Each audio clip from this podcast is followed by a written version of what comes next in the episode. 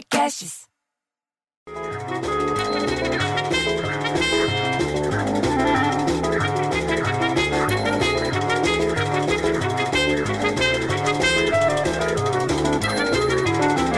Caralho, velho, você viu essa agora? Os ônibus da empresa de transporte Litoral Sul, que é responsável pelo transporte público lá de Itanhaém, no litoral de São Paulo aqui, não saíram da garagem ontem.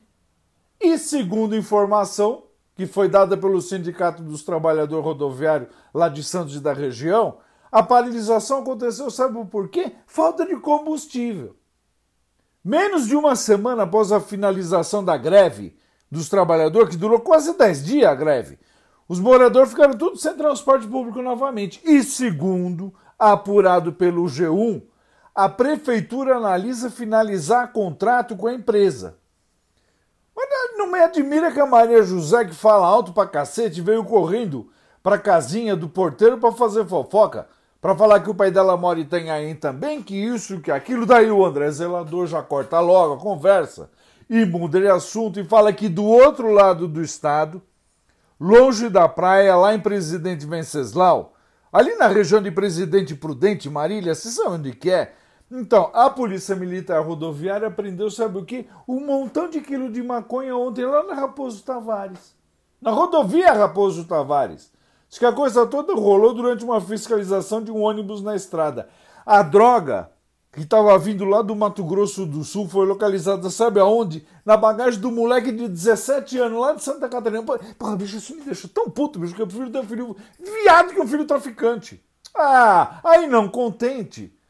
A dona Clarice, mãe do Renatinho das botinhas ortopédicas, rebateu na hora e falou que noutra estrada, de novo no litoral, dois homens de 23 e 24 anos, também moleque, foram presos em flagrante com cinco armas escondidas dentro de um carro, depois da polícia parar eles ali naquela rodovia, sabe qual que é do Guarujá?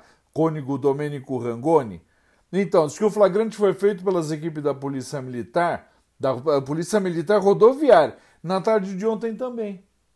Pô, ontem foi um dia duro, cara. Que dezembro é esse, porra?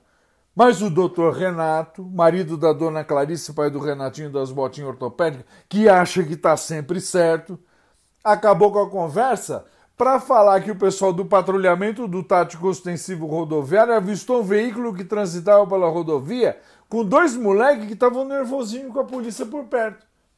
Aí foi a conta, a equipe então fez a abordagem, você entendeu? Quando viu que os dois estavam se cagando. Enfim, foi aí que eles foram fuçar dentro do carro e encontraram uma bolsa com cinco armas 9mm, bicho. Você acredita nisso? Embalada em saco plástico e com 10 carregador, dois moleques de 23, 24. Eu fico tão puto, bicho, que eu prefiro ter um filho viado que um filho saco plástico.